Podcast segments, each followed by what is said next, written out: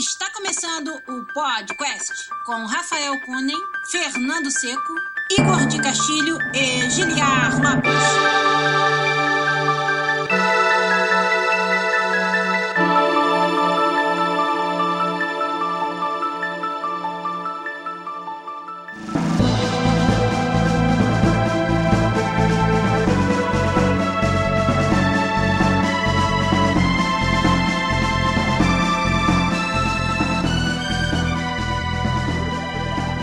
Podcast na área, galera! Estamos de volta mais uma vez com vocês nesse que é o único podcast onde você conversa em português com profissionais da indústria internacional de videogames. Eu sou o Giliar Lopes, até esqueci como é que faz isso aqui por todos os games da série FIFA. Lá na EA, em Vancouver, do Canadá, ou melhor, aqui na EA, em Vancouver, do Canadá. Junto comigo aqui em cima, ele que é meu amigo programador. Lá na EA Motive em Montreal, Fernando Seco. Tudo bom, Fernando? E aí, pessoal, boa tarde. Oi, Rafa. E aí, cara? Long see.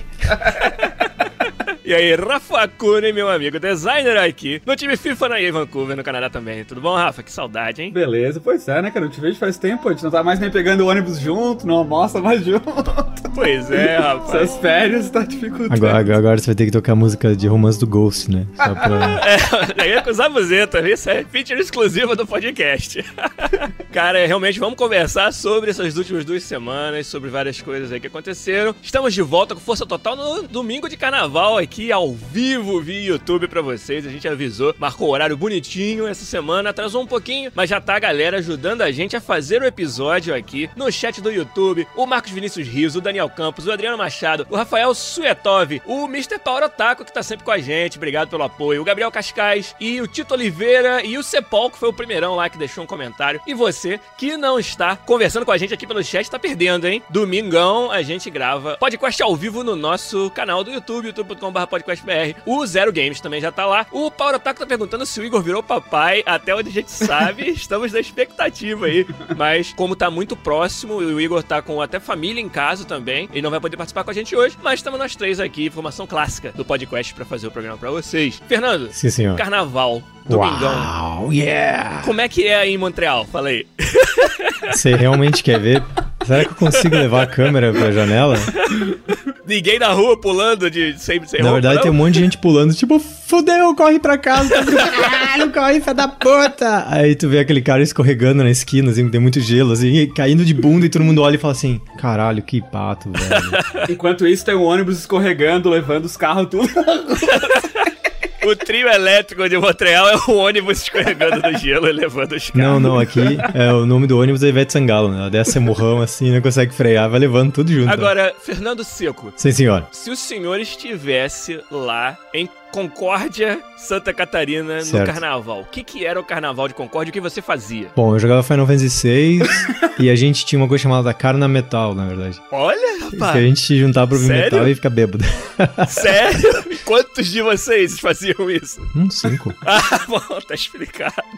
É, Ou seja, metade da população de Concórdia, né? Se não contar pé de 12% você diz? milho, vaca, porco.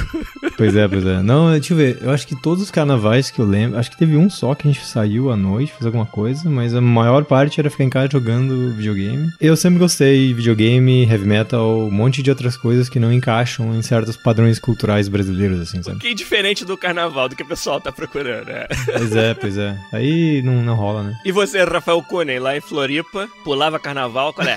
O que a gente costumava fazer com os amigos, a gente alugava uma casa em algum lugar, em alguma praia normalmente, daí ia, sei lá, umas 20 pessoas, uma ou duas casas, e ia pra lá pra fazer festa na praia e tal. Mas era fora, fora de Florianópolis, isso? É, normalmente a gente saía de Floripa. Às vezes alguma- era uma casa de alguém em Floripa, mas normalmente a gente saía de Floripa pra ir pra, pra algum outro lugar. assim. É, lá no Rio também, obviamente, carnaval é fortíssimo. A gente. Eu tive minha época de bloco de carnaval, tivemos a época de desfile na- da escola de samba na Marquês de Sapucaí, mas o que a Não, porque mais deve ser de muito fazer- foda mesmo, cara, porque ver o carnaval ao vivo no Rio deve ser uma coisa Então, incrível, mais assim, do que sabe? ver, a minha esposa, Cintia Duin, em 2006, eu acho, ou 7, desfilou na Unidos do Porto da Pedra, lá na, na Marquês de Sapucaí. Eu assisti lá da arquibancada, tentou tirar foto de longe. Que Foi massa. muito legal, uma experiência fantástica pra ela. Mas a maior parte dos carnavais a gente gostava, igual o Rafa falou, de alugar um- um- uma casa, um lugar com os amigos, assim. Geralmente na região dos lagos do Rio, que é muito bonita, Arraial do Cabo, Cabo Frio, as cidades que são na praia, assim, e, e passar o carnaval lá. Cara, era sinistro. Era, você ficava. é, Você acordava cedo pra pegar o sol, aproveitar e ir pra praia, queimar no sol o dia inteiro, comer alguma coisinha na praia, beber uma água. De tarde era bloco, de noite era bloco, de madrugada era bloco.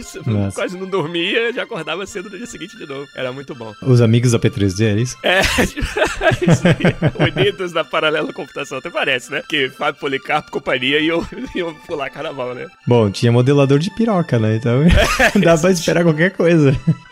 Isso aí, quem não conhece as piadas eternas do podcast vai ficar sem conhecer por enquanto, porque a gente vai começar agora o episódio 234, episódio de carnaval do podcast. Vamos lá.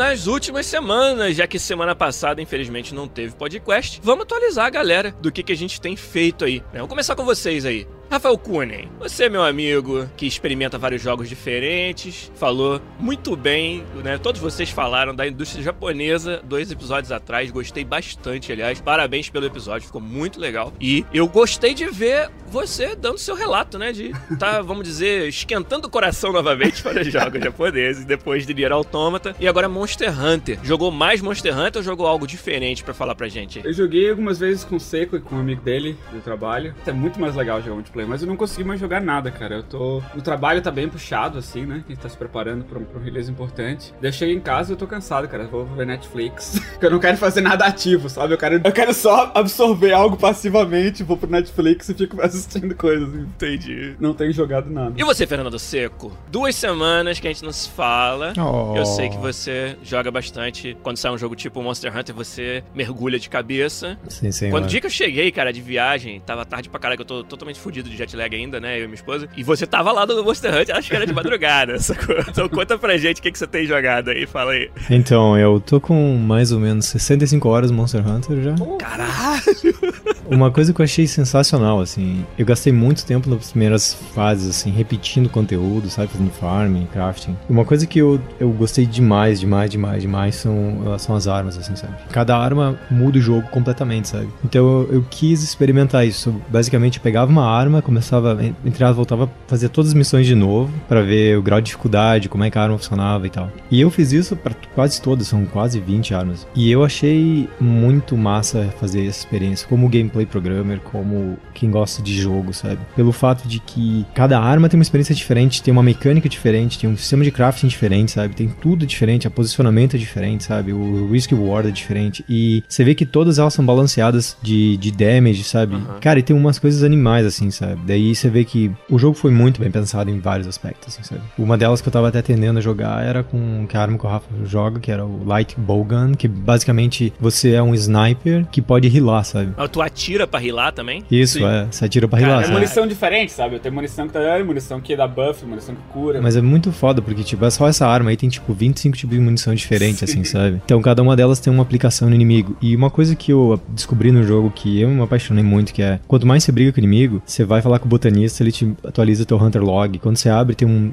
um desenho do monstro mostrando quanto dano leva na cabeça, rabo, perna, e quando, quando quebra, Sim. quais são as weak. Quanto mais você luta, mais weakness você descobre que o cara tem, sabe? Isso é muito legal. E aí é massa porque antes de enfrentar qualquer inimigo, você meio que prepara. Bom, ele é muito fraco contra isso, então você vai. Você precisa de uma arma contra- daquele tipo, sabe? Daí você monta seu build e vai pro combate, assim, sabe? E aí eu gostei muito, porque eu achei que o crafting é muito gostoso. Todo. ah, uma coisa que a gente sempre briga que é quality of life, sabe? Que a gente. em- quando a gente trabalha com o jogo, a gente fala assim, ó, o que a gente pode fazer pro jogador maximizar o tempo de jogo do jogador, ter todos esses sistemas complexos de crafting, de, de game loop, etc. E como a gente resolve isso bem, que o jogador sempre volta, sabe? Você gastar tempo com aquilo que é o que a gente quer que ele faça e não com coisas que não são Exato. necessárias gastar o tempo dele. Exato, então tem autocrafting, tem várias coisas que ajudam muito, sabe? Você quer, às vezes, uma arma, você assim, faz track do, do que eu preciso pra fazer essa arma. Quando você faz no Gathering, ele vai dizer, nossa, pegou tanto, tanto, tanto, sabe? E aí quando tá pronto, ele te avisa. E aí é massa, assim, o jogo é legal jogar online, etc, sabe? Jogar com amigos. Tem bastante risco e reward jogando online, sabe? Porque é assim, é mais fácil matar um monstro, mas o monstro é bufado, mas você só tem três continues, assim, sabe? Sim. Então, se qualquer um dos caras morrer, perde um continue, sabe? Jogo de beat'em up antigo que os continues eram compartilhados. Exato, cara. E assim é massa, sabe? Porque daí todo mundo, o risco e reward é de todo mundo, sabe? Então tem que ter uma certa postura, assim, no jogo que, por Isso exemplo. daí tem- com certeza faz você jogar em grupo mais, porque, porra, em outros jogos, tipo, ah, o Rafa é mais ou menos no jogo, foda-se, problema dele, mas agora não, problema nosso, né? A gente tem que um ajudar o outro muito mais, né? Exato, cara. E aí eu, eu, eu gosto muito de jogar no classe suporte, eu tô jogando de arqueiro, mas o meu build é todo suporte, assim, tipo, equipamento do tipo, tudo que eu uso em mim, compartilha 30% em área com os amigos, assim, sabe? E aí eu fico usando um monte de. Daí o, o Sylvain, que é um- o cara que a gente joga junto, eu- ele vai de tanque lá na frente, eu fico de suporte, healando de DPS, e daí o Rafa ficava dando damage, assim. Então é, é uma combinação boa, assim, sabe? Acaba que a gente joga ajudando um monte de gente só porque é divertido ajudar a gente, sabe?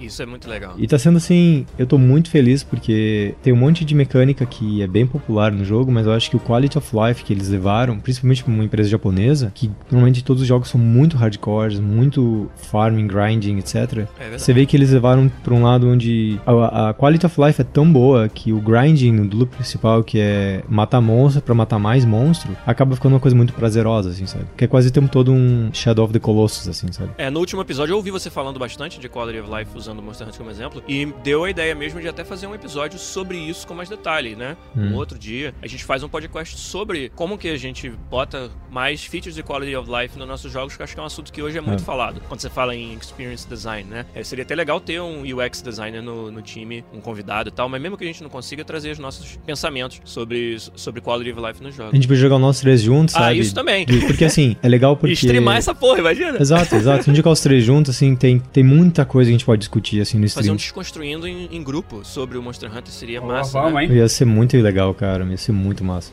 Eu tô também, só uma outra coisa, eu tô vendo um anime bem engraçado. Chama, chama Death March to blá blá blá. É um nome gigante. Mas a parte mais engraçada desse anime é assim: o cara é um programador fazendo um jogo, trabalhando em um jogo, e é um MMO. E aí é engraçado que parece o dia a dia mesmo. Ele tá programando lá, daí ele manda e-mail, olha os gira, faz os negócios, tá arrumando os bugs, testando, debuga- debugando. De repente, um design, quando o programador fez merda, o design vem na mesa dá de dedo assim: É, você não fez o que eu pedi, não sei o que, não sei o que, não sei o que, não sei o que. não que. Daí o programador assim: Ah, desculpa, daí faz o dele, né? Daí quando o design faz merda, ele manda um e-mail assim: ah, Você pode arrumar uma coisa pra mim? Dele, cara, assim, filho da puta, né? Quando é pra dar mijada, vem aqui no meio. Aí quando é pra, tipo, quando fez mijada, tem, quando fez merda, tem que mandar e-mail como se não tivesse nada acontecendo. Conhece algum designer assim? Não. Só que daí tem um monte de discussão sobre feature de jogo, né? Que eles ficam Ah, discutindo sobre feature no primeiro episódio. E aí o cara diz assim: ah, faz essa feature aqui no começo do jogo pra, pra iniciante, que daí vai facilitar, porque o começo do jogo é muito difícil.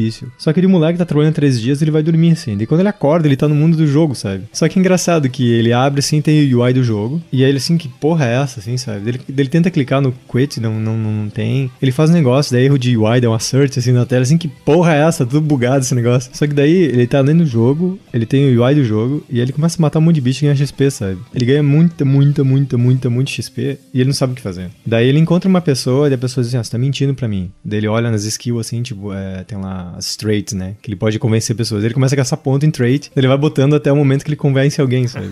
É um cara dentro de um jogo, sabendo a- mecânica do jogo, a estrutura do jogo, tentando ganhar o jogo, sabe? Como se o personagem do jogo soubesse que tá num jogo e É, manipulasse exato. o sistema pro seu, pro seu benefício. Muito bom. Daí ele começa a ganhar achievements, assim. Aham. Daí uma hora ele faz um negócio assim, só que daí ele não pode mostrar os achievements. Ele não quer que ninguém descobre o que ele fez pra descobrir que ele é poderoso, assim. É bem engraçado, sabe? Porque assim, tem um monte de discussão que a gente fala meio do jogo, às vezes, assim, sabe? Quando a gente tá jogando mesmo, como desenvolvedor, ele faz umas perguntas parecidas, assim. Eu achei bem interessante isso, sabe? Deixa eu catar o nome dele inteiro aqui. Death March to the Parallel World Rhapsody, é isso mesmo? É esse mesmo, né? Eu te falei, é o nome do tamanho de um treco?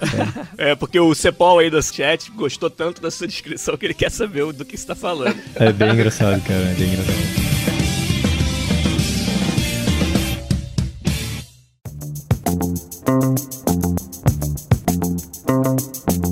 E da minha parte, né? Faz duas semanas que a gente não conversa. Minha esposa e eu tiramos umas férias, mas também trabalhamos um pouco. Eu, na verdade, fui fazer um evento lá em Paris e fizemos um passeio pela Europa também nessas duas semanas. O evento foi o Dojo Esports. Foi um evento sobre esportes, organizado lá no prédio da Prefeitura de Paris, no Hotel de Ville. Foi bem legal. Foi trazendo pessoas de business, também personalidades do esportes da Europa inteira. De vários jogos, né? Não tem nada a ver com FIFA somente isso. Eu, na verdade, fui convidado por trabalhar numa publisher que tem um jogo grande de esportes que é o FIFA. Mas tinha gente lá do, do League of Legends, representantes de ligas de jogos como a ESL, COO da ESL tava lá. Foi um dia inteiro de discussões sobre presente e futuro dos esportes. Então teve, por exemplo, mesas redondas sobre se esportes precisam da TV, que esportes até hoje cresceram na sua grande maior parte, né, baseado em live stream, baseado em Twitch, né, YouTube, etc. E uma das questões que a gente enfrenta hoje é, precisa o esportes estar na TV, né, ou será que TV não importa pro crescimento do esportes? Então teve uma mesa redonda bem legal sobre isso, eu não participei dessa, eu tava só no, no público, né, mas eu participei de uma sobre os publishers. Como é que a gente vê o futuro dos esportes, sendo que os publishers meio que controlam o que é o esporte, né? Então, a Riot, se ela quiser mudar as regras de um esporte que é o League of Legends, ela pode mudar né, à vontade, né? Então, tinha lá um representante da Riot, né? Um cara que acho que é um general manager da Europa, da Riot. Tinha uma senhora que era da uma comissão alemã que tá regulando os esportes. Então, essa é outra preocupação que a galera da Europa tem muito. Regulamentação dos esportes. Proteger o jogador, proteger os times e criar é,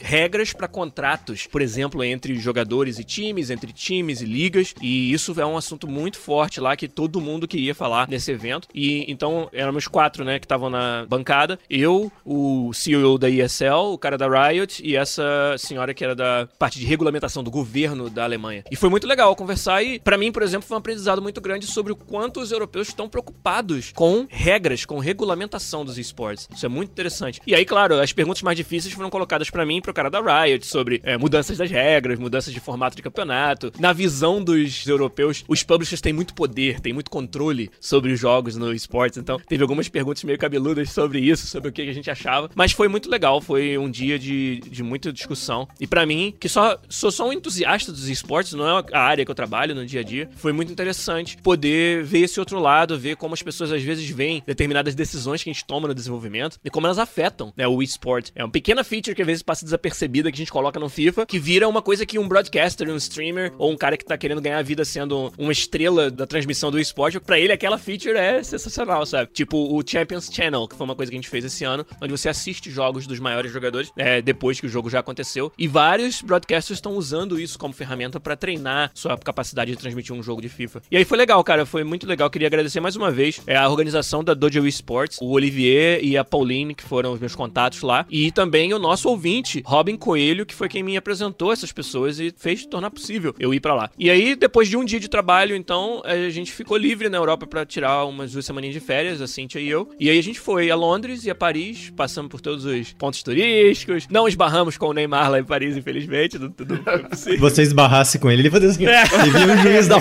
cair no cartão, cartão. Ele ia se jogar. Ia dar pro juiz dar falta. Olha aí, Fernando Seco. Você gostou dessa? Vai, vai. Muito bom. Então, mas a gente fez, cara, todo o tour normal que uma pessoa, o turista faz. Tiramos foto na Torre Eiffel, fomos lá no Arco do Triunfo, Champs-Élysées, museus. Passamos um dia no Museu do Louvre, muito legal, vendo lá as estátuas romanas com os pintos arrancados pelos nazistas. Foi muito divertido. É, prataria, cara, encontrada em várias cidades da Europa, onde os caras iam com a faca e faziam a suástica na prataria, sacou? As joias são uma coisa absurda que um reis davam de presente pras rainhas na época. Meu irmão, um colar com mais de 500 diamantes.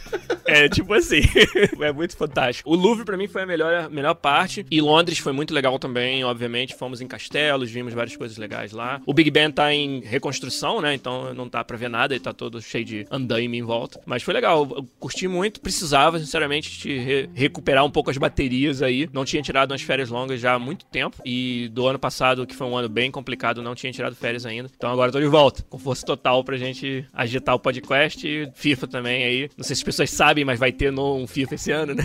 Então gente tá trabalhando ali. Ô, Giliad, que camisa é essa atrás de vocês com Jesus? É, cara? então, eu me converti, né? Não, mentira.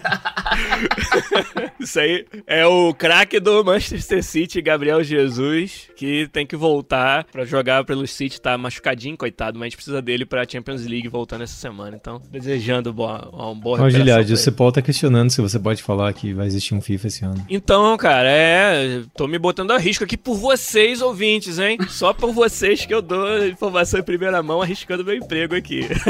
Valoriza isso, tá?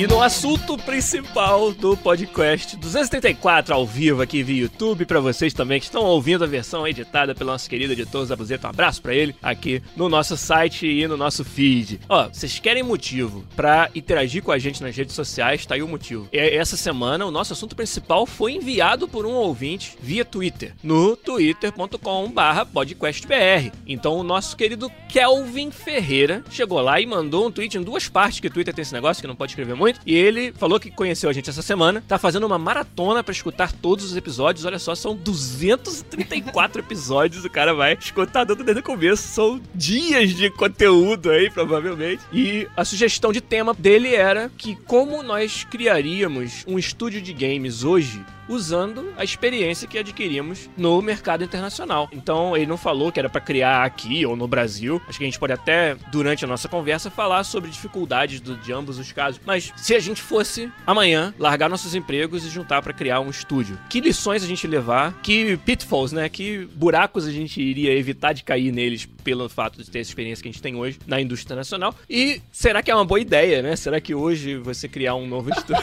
o Rafa já riu dessa, porque acho que dá pra gente conversar bastante sobre isso. É uma pergunta muito interessante que o Kelvin Ferreira mandou pra gente lá via Twitter. Então você que participa das nossas redes sociais, tá vendo? Você pode nos ajudar a fazer o assunto principal de um episódio como é o de hoje. Então, vamos começar. Rafael Kunen, vou já jogar batata no seu colo. Você tá de saco cheio da vida corporativa da EA, das outras empresas que você trabalhou. Dessa vida boa, de, Tá. de uma empresa que te ajuda e te protege, é, quer ver Você você crescer e se importa com você. É, É, tô de saco cheio disso. é, tudo. você não quer mais jogar futebol no horário do trabalho. É. pago, tá? Você não quer mais desenvolver o jogo jogado por milhões e fazer features significativas pra comunidade. E decidiu, então, se enfiar no seu quartinho aí e abrir o seu próprio estúdio. Quais são as primeiras coisas que vem na sua cabeça que você faria ou deixaria de Acho fazer? que primeiro a gente tem que considerar que dinheiro não é um problema, então, né? Se eu tivesse dinheiro suficiente. Esse é o primeiro problema que tu tem, que- tem que resolver. Onde que vem o dinheiro? Porque a gente tem que comer, a gente tem que sobreviver de, de algum Se a jeito. gente também considerar que tem o dinheiro infinito, é meio que um cheat, mas vamos dizer que tem algum dinheiro. Não, não, não, Isso, peraí, peraí. Minha, minha proposta é. Então a gente supõe que a gente tem dinheiro infinito, mas a gente tem que também supor que a gente não tem dinheiro infinito. Como é que. que, que a gente faria? que eu acho que seria mais interessante. Você quer fazer. né? Ah, se eu tivesse Fazer dinheiro os infinito, dois. faria assim. E se eu tivesse o que eu tenho na poupança hoje, faria assim. É, isso. É porque senão não tem challenge, né? Se tivesse o que eu tenho na poupança hoje, eu ia me endigar, não ia fazer jogo. Sei lá, eu, eu não faria sozinho, digamos assim, sabe? Primeira que não- coisa. é, a primeira coisa é isso. São pouquíssimos os casos que isso é viável, né? Fazer possível. Então, sei lá, vou jogar a hipótese aqui que seria nós três, né? Programador e o Igor. seria, Nós seria três, quatro. o Igor É. e o filho do Igor. o garoto propaganda. Sabe, primeiro tu tem que ter esse conhecimento das diferentes disciplinas, do que que envolve, né, fazer jogo e tal. Vamos primeiro partir do princípio de que dinheiro não é infinito. Então, tu tem que saber por quanto tempo tu consegue sustentar com o dinheiro que tu tem, né? Então, isso vai determinar mais ou menos que tipo de jogo tu pode fazer. Eu acho que daí é o próximo, próximo passo, né? Digamos que nós quatro vamos pegar o que a gente tem na poupança agora e investir todo o nosso dinheiro nisso, que é Suicídio. Não, que é a coisa certa a fazer. né? Daí a gente, eu acho que com isso a gente teria que decidir que tipo de jogo a gente consegue fazer, né? E a partir daí começar a, a setar uma timeline, né? Até quando que a gente consegue sobreviver com esse dinheiro, sabe? No que, que a gente tem que investir, a gente já tem toda. Eu usaria usar o próprio computador, a gente iria comprar software novo que a gente não tem. A gente ia fazer remoto ou ia É, ter um local? Isso, pra definir o quanto, qual é o tempo de vida que essa nova empresa tem, né? Acho que esse é o requisito, né? Requisito mínimo de, de tu começar a fazer qualquer coisa, tu tem que ter noção de do que se tu consegue sobreviver. Mas, ou ô não. Rafa, você até agora não falou de que jogo vai fazer. Como é que pode? Você começa a empresa de jogos e não fala do jogo? Você fala de sobreviver. Eu acho que é, é isso que é o que a gente faz agora comparado com o que a gente faria no passado, entendeu? Porque no passado a gente é. Todo mundo começa games, é muito mais coração do que rational. Que juízo. É isso. Porque no começo, ah, vamos fazer um jogo, aí todo mundo vai e de repente fodeu, sabe? Mas agora é tipo. Adicionei uma coisa mais que o Rafa falou. Eu acho que depois que a gente começa a organizar as coisas, tem que ter tipo Giliard. Você vai falar com todos os governos de todo o Canadá e todas as províncias pra ver que tipo de incentivo e, e redução de imposto e, sei lá, se tem um fundo do Canadá pra criatividade ou whatever, se a gente tem que ganhar. Daí eu ia pegar por dizer, Igor, você vai atrás do negócio de indie, tentar ganhar prêmio indie, a gente tem que ganhar isso, sabe? E daí ganhar, via tentar achar viagem, contato pra poder viajar em congresso, tudo pago, de preferência, pra ser speaker, que daí a gente ganha um dinheiro e contribuir com toda a comunidade, sabe? Eu acho que Entendi. desse jeito dá pra ter um, um pouquinho mais de tempo pra fazer, pra ganhar dinheiro, assim, pra sobreviver, assim, sabe? É, no, no Canadá existe, né, o Canada Media Fund, que eles ajudam, né, esses estúdios pequenos e tal, com incentivo fiscal, com, com dinheiro, eh, inclusive. No, no Brasil tem o Lava Jato, né? Que faz é, incentivo fiscal também. No Brasil também tem, Rafa Cure. É só outro nome. E tem outras consequências. Eles, inclusive, financiam, né, um negócio. Isso teria que ser alguma coisa que é obrigatório, sabe? Porque por mais que esse plano que a gente faça no início, de quanto tempo a gente consegue sobreviver, dobra. Por mais perfeito que seja o teu plano, sabe? Por mais perfeito que seja na tua cabeça, é que nem aquela última de, de batalha, né? Que o general fala que nenhum plano sobrevive contato com o inimigo. Exato. né? É mais ou menos isso. Não importa quando na tua cabeça o jogo seja perfeito e maravilhoso, tu começa a fazer e vai dar tudo errado. É a realidade da, da indústria, sabe? E tu vai ter que gerenciar, vai ter que cortar escopo aqui, sabe? Mudar a feature ali. Pra quem não sabe, né? Por que, que, é, que é tão comum na indústria esses segredos, que ninguém revela nada? Porque tu não pode prometer o que tu não sabe se tu vai conseguir entregar, sabe? Peter Molinot não sabia disso.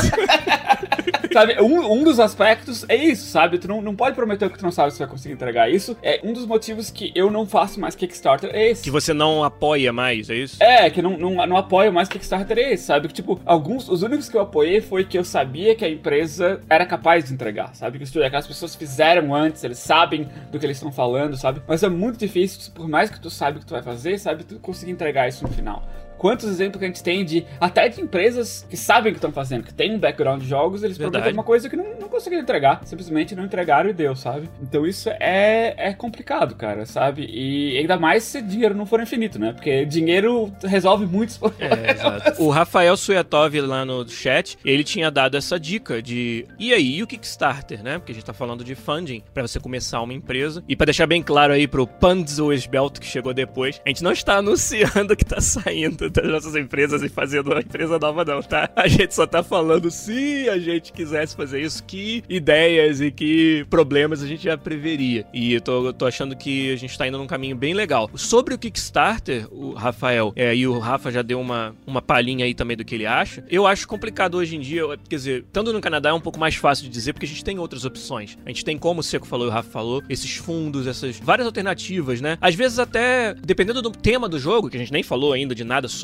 jogo nenhum que a gente vai fazer, você encontra outras alternativas de funding. Por exemplo, aquele jogo sobre, sobre uma, uma menina que tem uma, uma raposa do Ártico como companheira e ela é de uma, uma etnia que é uma da- um dos indígenas do Canadá, vamos dizer, dos First Nations, né? E esse jogo teve um apoio de um fundo que era específico para disseminar a cultura dos First Nations no Canadá e foi feito em território de First Nations, né? De, vamos dizer, indígenas aqui do Canadá. Então, dependendo da- do tema, você encontra até outras formas de ajudar a custear o jogo. E o Seco falou aí, presença em eventos, usar o fato que a gente trabalhou durante todos esses anos em empresas grandes para ser convidado para fazer eventos e com isso divulgar o nosso trabalho. Isso também acontece muito na, na, na indústria. E aí, por causa de tudo isso, o Kickstarter, eu acho ele uma opção menos vantajosa hoje em dia. Muito pelo que o Rafa também falou. A expectativa de quem apoia o Kickstarter mudou muito, né? Os valores que estão sendo apoiados, é difícil você alcançar valores significativos e o burden, né? O que você vai ter que dar em conta né, disso por ter feito um Kickstarter hoje é muito alto. Você tem um gasto grande com o gerenciamento das recompensas é, e, e, tudo que o Rafa falou. Kickstarter é um plano que com certeza vai dar errado. E como é que você gerencia a expectativa de quem te deu dinheiro lá no começo por um plano que agora não vai ser executado da mesma forma exata? Eu acho muito perigoso. Eu preferiria, eu lutaria muito pra gente manter uma independência nesse sentido de ser fundeado de forma que a gente consiga levantar para que a gente não precise atender a determinadas expectativas e fazer o jogo que a gente acha que quer fazer e barra dá para fazer. Eu acho que é uma coisa importante manter essa independência. É, eu acho que tem outra coisa do Kickstarter que eu, acho bem perigosa, que sempre é as promessas de tiers, assim, sabe? Tem várias, tem várias correntes na internet de times que prometeram um monte de coisa e, na verdade, quando chegaram para fazer a conta, o que eles prometeram gastavam toda a grana do Kickstarter, assim, sabe? Tipo, fazer camisa, pôster. É, você subestima quanto custa para entregar essas coisas também, sabe? O shipping dessas coisas todas. Eles botam preço na feature e, cara, depois que você tem um sistema completo, às vezes uma pequena feature que leva três dias para programar, leva um mês para balancear. E aí, como é que você dá conta disso, entendeu? E lá no começo você não sabia que ia ser assim e você falou, ah não, você me der mais milzinho aí, eu faço essa feature pra você. O desenvolvimento do jogo ainda tá muito longe de ser essa ciência tão exata que a gente conseguiria colocar, sabe, valores e, e ter um, um sistema de tiers tão, tão bem definido, assim. Eu tenho muito medo disso. Tem o fato de que a gente já falou disso em outro podcast, de que uma ideia que tá na tua cabeça, por mais que tu, tu ache que tu vai conseguir executar até o final, o, o teu cérebro funciona de uma maneira que ele torna isso simples pra tu, pra tu processar, é sabe? Verdade. Não, eu tenho, o jogo vai funcionar assim, tá na minha cabeça o jogo é perfeito e maravilhoso. Mas é porque o teu cérebro funciona dessa maneira, sabe? Senão tu ficaria louco. Se tu conseguisse processar todos esses problemas, tu ficaria louco, sabe? E então... outra, você não ia fazer nada. Você não ia começar nada. então é, é, normal que tu senta, não, essa, essa ideia é vencedora, ou esse jogo eu sei, sei, como tudo vai acontecer, sabe? É normal que tu se sinta dessa forma. Essa é uma outra, uma outra coisa que é importante tu ter outras pessoas. Porque as pessoas não têm a tua cabeça, então elas não processam as coisas que tu processando da mesma forma, e tu vão colocar em xeque aquilo que tu faz, achar essas falhas quanto antes melhor, sabe? Por mais que tu planeje, ah, eu preciso de um milhão de dólares para fazer o jogo dessa maneira. Provavelmente não vai dar, sabe? É, um milhão de dólares, depende de onde você vai, você contrata um programador, um designer, um artista por seis meses. Né? exatamente. Uma coisa, uma coisa que com certeza eu faria, acho que ia ser, se tivesse algum poder de decisão, ia ter um mandate onde eu trabalharia com o pessoal, tipo, com vocês assim, a gente não vai se expor à comunidade, a gente não vai estar em mídia social, a gente não vai receber feedback da comunidade, a gente vai fazer o que a gente quer, a gente vai ser o crítico de jogo, a gente vai criar a nossa visão, a gente vai fazer o nosso balance e quando tiver pronto a gente vai lançar, sabe? A gente não vai ficar olhando os Twitter o tempo todo, recebendo feedback e sendo, como a gente sabe em muitos casos que tu, o cara bota a alma no negócio e o primeiro Twitter que critica, o cara explode porque ele tá, sabe, todo nervoso. E outra coisa que quanto mais noise, tipo, já tem risco, o cara já tá nervoso, já todo mundo ansioso para tentar criar a visão, qualquer noise que vem de fora só piora, assim, sabe? Então tem que ser assim, Rafa, você vai dar a visão do jogo e a gente acredita em você, sabe? A gente discute contigo, mas você é o cara. Se você disser bar, é bar, sabe? A gente pode criticar, mas se você tiver a visão, você vai ter a visão, entendeu? Porque senão vai virar. O estresse leva muito grande, o negócio de coisa pessoal e o cara perde o foco do que tem que fazer, acaba entrando num fez da vida, assim, sabe? Onde você entra num loop de existencial que acaba que você odeia todo mundo, que tem que comprar o seu jogo, você odeia games, você acaba odiando tudo, assim, sabe? A gente ainda tá falando de não ter dinheiro infinito, né? Tipo, não subestimar o quanto dinheiro é importante, sabe? Porque se tu tá trabalhando num grupo, a primeira coisa que vai trazer estresse pro grupo é a falta de dinheiro. Porque todo, nós todos temos a nossa família, né? Se a gente chega no momento em que a gente não consegue manter o nível de conforto que a nossa família tá acostumada a ter, vai começar a ter problema em casa, e aí, né? Fodeu. E daí se tem problema em casa, que daí tu, tu vai estar tá na tua pressão de, pô, eu não consigo investir meu tempo nisso, eu vou ter que achar um outro emprego em outro lugar, já tirou o foco. Então, ter esse dinheiro, tipo, não, não existe esse negócio de, ah, a gente vai fazer um jogo, vai trabalhar de graça por um ano, a não ser que já, que tu já seja milionário, sabe? Que tu não precise de, de. Não, a gente não tá falando desse, desse problema agora, a gente tá falando de não ter dinheiro. Não subestima o valor do dinheiro, porque tu precisa manter a tua própria vida. Né? Pra tu ter o foco e conseguir entregar o jogo, tu precisa ter aquele conforto, precisa ter, comer o que tu quiser comer, precisa poder sair com a tua mulher pra ir num restaurante ou ir no cinema quando tiver vindo. Se tu for privado disso, tu não vai conseguir entregar aquele produto, sabe? Porque tu não vai ter a tua cabeça focada nele. Vocês falaram dois pontos muito importantes aí. Essa parte do dinheiro não tem como estressar mais. É pirâmide de Maslow, né, Rafa? Não dá para você estar tá ali feliz fazendo projeto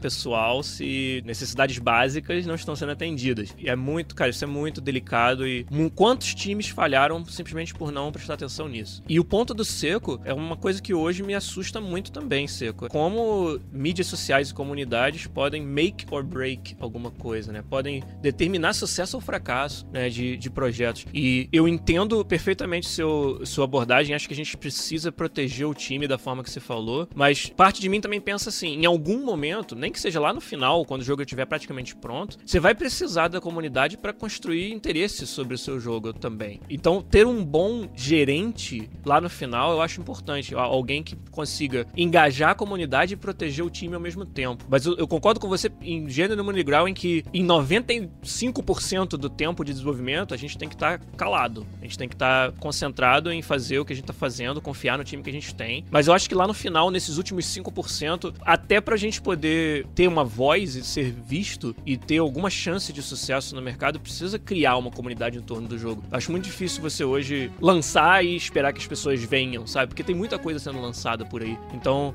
eu tenho só medo de não saber gerenciar isso, sabe? De não saber. Eu, eu, por exemplo, não queria ser a pessoa que tá fazendo esse trabalho. Tinha que ser alguém profissional de gerência de comunidade, de comunicação, para nos ajudar a fazer isso. E as pessoas só precisam entrar lá nos últimos 5% do tempo, eu acho, do desenvolvimento de um projeto. Mas precisa existir, assim, porque sem a comunidade por trás, fazendo um pouco de hype, dando um pouco de voz pro que você tá fazendo, é muito difícil só a gente. Nenhum de nós aí chegou ainda ao ponto de ser um Will Wright, onde só o nome dele já promove o projeto, sabe? Então vai ser muito difícil fazer Olha, isso. Olha, um jogo por de Lopes.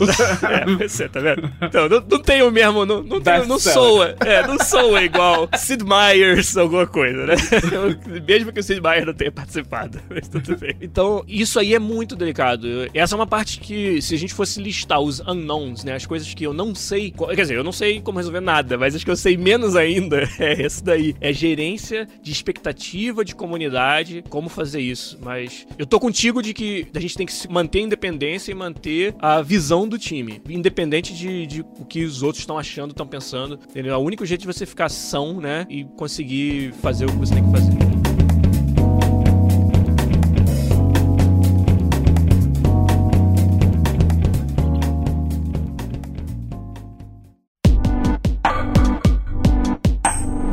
A gente falou um monte de coisa que a gente não faria. É. Não, não fez nada ainda, né? A gente só falou dos problemas de começar, talvez. Não, só de. O problema só de decidir fazer, né? É, agora que a gente decidiu fazer e conseguiu resolver esses problemas todos, o que, que a gente faz? Eu acho que da, na estrutura atual, com certeza, a gente teria que trabalhar remoto. Não tem como trabalhar em algum lugar. Porque eu acho que parte do budget de alugar um lugar para todo mundo ficar, acaba sendo complicado, sabe? Se eu tiver que pagar a internet de casa e a internet do trabalho dividida com a galera, fodeu. E mudar o Seco e o, e o Igor pra, pra Vancouver, ou nós dois pra Montreal. É, não tem risco nenhum envolvido, né? É, é uma decisão bem safe, sem risco algum, que não vai consumir nenhum budget daquele que a gente não tem, né? Exato. E sem falar que quem disse que o Seco e o Igor querem morar em Vancouver? Ou eu e o Rafa ou que a gente quer morar Montreal, né? É. Então já, já tá embutido aí uma diferença de fuso horário. O Cepol falou, o vai todo mundo troll, pra véio. Calgary. Fucking troll, Muito meu. troll, né? Caralho, Vai velho. todo mundo pra Calgary. Ele tem internet rápida em Calgary já? Com um pouco ele vai mandar a gente lá pro interior de Saskatchewan, né? Montar uma cabana que é barata vamos lá, lá pra e... Manitoba, E, no meio do e caminho. mandar, mandar os esquilos mandar sinal de internet, né? Os esquilos vai levando beat por vez, assim. Tem um monte de esquilo trazendo beat. A gente assim. tem um amigo, né, Rafa? O Travis, que mora em, é, não mora, ele é de Lethbridge, Alberta, e a gente zoa sempre que ele... É, que Lethbridge é tipo uma concórdia piorada, né? Você nunca morou em Concórdia, porra? Nem Deus me livre, nem quero morar, tá louco? Ah, então, tu não pode dizer que é piorada, pô. Bom, trabalhar remoto, com certeza. É, diferença de fuso horário, talvez pequena, três horas não seja tanto problema assim, mas ela é algo a se considerar. Mas eu acho também assim, vamos dizer que tô assumindo várias coisas aqui. Por exemplo, que é um jogo que a gente vai fazer e que é um e não dois e não é nada diferente disso, não é uma rede social, é um jogo. Ah, não, a gente vai fazer um, game. a gente vai fazer um MMO, né? A gente vai fazer um que ser- MMO com serviço online e tudo, né? Não? Não. Shit, fuck. What did I sign for? Fucking shit. Fucking liar. É também assumindo aqui que todos nós concordamos em fazer o mesmo jogo, né? Que a gente... Ah, é bom. Isso é- ajuda. ajuda. Não, mas então, assumindo tudo, várias coisas aí que não são tão simples de assumir, mas vamos pensar no como é que seria o processo nosso de começar esse projeto. Por que parte a gente começaria? É um consenso que a gente começaria escrevendo a história, né? Ou não? É o script, né? É o script, É né? isso, exato. É que esse nunca muda. É, então. Esse é imortal. Eu acho que a gente vai começar do jeito que a gente gosta um do outro. A gente tinha que começar bottom up, sabe? A gente descobre uma feature que a gente gosta em comum e começa a criar o jogo ao redor dessa feature, sabe? Basicamente um joga essa ideia. Não, porque eu tô pensando assim, que a gente não tem tempo, a gente vai brigar contra o tempo. É a gente não tem tempo de fazer pré-produção e ficar nos- no, mundo dos sonhos por muito tempo. Então, a partir do momento que todo mundo concorda numa feature, eu já poderia trabalhar, o Igor poderia fazer os modelos e tentar fazer pelo menos uma core feature, que aí, enquanto isso, o game designer começa a bolar o que vai acontecer ao redor dessa core feature, sabe? Tendo a foundation daí de dele poder jogar alguma coisa e a gente tá progredindo e começa a colocar mais camada em cima, eu acho que seria mais fácil pra gente concretizar a visão e a gente acho que maximizaria o tempo de trabalho de todo mundo, sabe? Ou seja, não só bottom-up, mas também ágil, né? É. Você ter versões jogáveis o mais rápido possível e iterar em cima delas. Eu, por exemplo, se, se, sei lá, se for um shooter em terceira pessoa, sabe? Faz esse shooting ficar o mais gostoso possível de jogar, sabe? É, se jogar é sobre atirar, vamos. Enquanto o C, o, como programador, e o Igor como, como artista e fazendo os efeitos visuais, tá fazendo isso ficar bom de jogar, sabe? Produção, o designer falou, tá atirando no quê? Sabe? É, são robôs, porque robô vai se comportar diferente de, de outros humanos, sabe? Eles. Que tipo de terreno vai ser, sabe? Vai ser com cover ou vai ser só corredor? Mas eu acho que isso é uma resposta midway. Porque no começo, imagina o seguinte: a gente vai pegar um engine no Unreal ou Unity, e aí a gente vai dizer assim, ok, o que a gente vai fazer? Vou fazer um third- third person shooter, Então a gente vai fazer um cara, uma câmera bacana, com um blending gostoso, que não deixa o cara enjoado e tal. A gente sabe que se é o em terceira pessoa vai ter pulo, o Igor ia fazer a animação do pulo, ia fazer a animação crouching, walking, enquanto isso, eu podia usar o modelo chulé só pra tirar. É, movimentação, é fazer os defaults do. os defaults do Real. Então, a gente teria, teria que fazer no mínimo o 3C funcionar bem. O que, que é 3C? Cê? É, o controle tem que ser bacana, seja responsivo. A câmera tem que ser. Tem que ter um, dar um feedback bom do. Por exemplo, não só do ambiente, mas ela tem que. Ela não pode fazer snapping, ela tem que ser smooth pra não te cansar. Ela tem que ter um FOV bom que tu consiga enxergar o suficiente do jogo e não te cause enjoo. E o outro C é do character, né? Que é,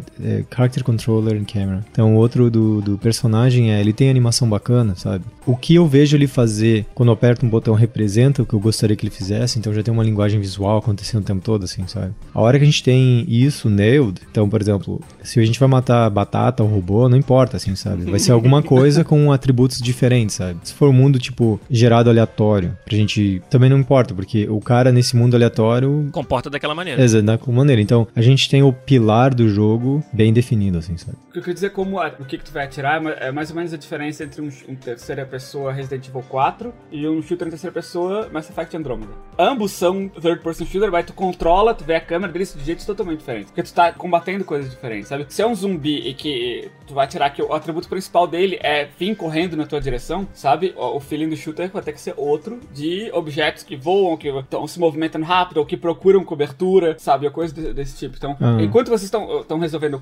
vocês- a gente tem que estar pensando nisso, né? Porque essa talvez seja a próxima coisa que a gente Mas sinceramente eu acho que isso seria mais tweak, assim, sabe? Porque no final, tudo que a gente vai fazer vai ter um monte de valor exposto pra você, assim, sabe? Vai ter um valor, um negócio inicial que a gente acredita que é o, a ba- baseline. E depois, baseado no tipo de inimigo que tu quer combater, você vai tweakar esses valores de forma que você vai achar que ah, não, agora os 3C reagem do jeito que você gostaria, sabe? Por exemplo, ah, quando o inimigo tá me atacando, sabe? Ou agarra em mim, sabe? Se é um zumbi. O que que acontece? A câmera vai perto, sabe? Eu perco o controle por X tempo, vai ser um quick time, sabe? Não, Então, se for um Event. Quick Time, a gente tem que implementar a porra do Quick Time também. Mas digo assim, mas é o que eu digo assim que eu acho que uma vez que a gente tem um pilar, sabe, tweakar os valores e, e mudar pequenas coisas pra refletir o tipo de jogo que você tá construindo. E não só isso, pra gente entender melhor que tipo de jogo a gente tá construindo também. Se vai ser, por exemplo, ah, vai que você gosta da câmera Resident Evil, mas você gostaria de um combate a la Uncharted, sabe? Então você assim, puta, mas uma coisa não combina com a outra, sabe? Será que a gente vai ter que criar uma coisa nova ou a gente vai ter que mudar a nossa abordagem de jogo, sabe? Até porque Uncharted, por exemplo, os pilares que eles têm, né? Traversal é tão importante quanto o próprio shooting, né? Eles podem fazer isso, né? Que eles têm o budget pra isso. Mas eles conseguem manter esse balanceamento de exploração, traversal e shooting num, num nível equivalente, né? E alto em todos os casos. É. É, exatamente, É onde claro. o budget entra.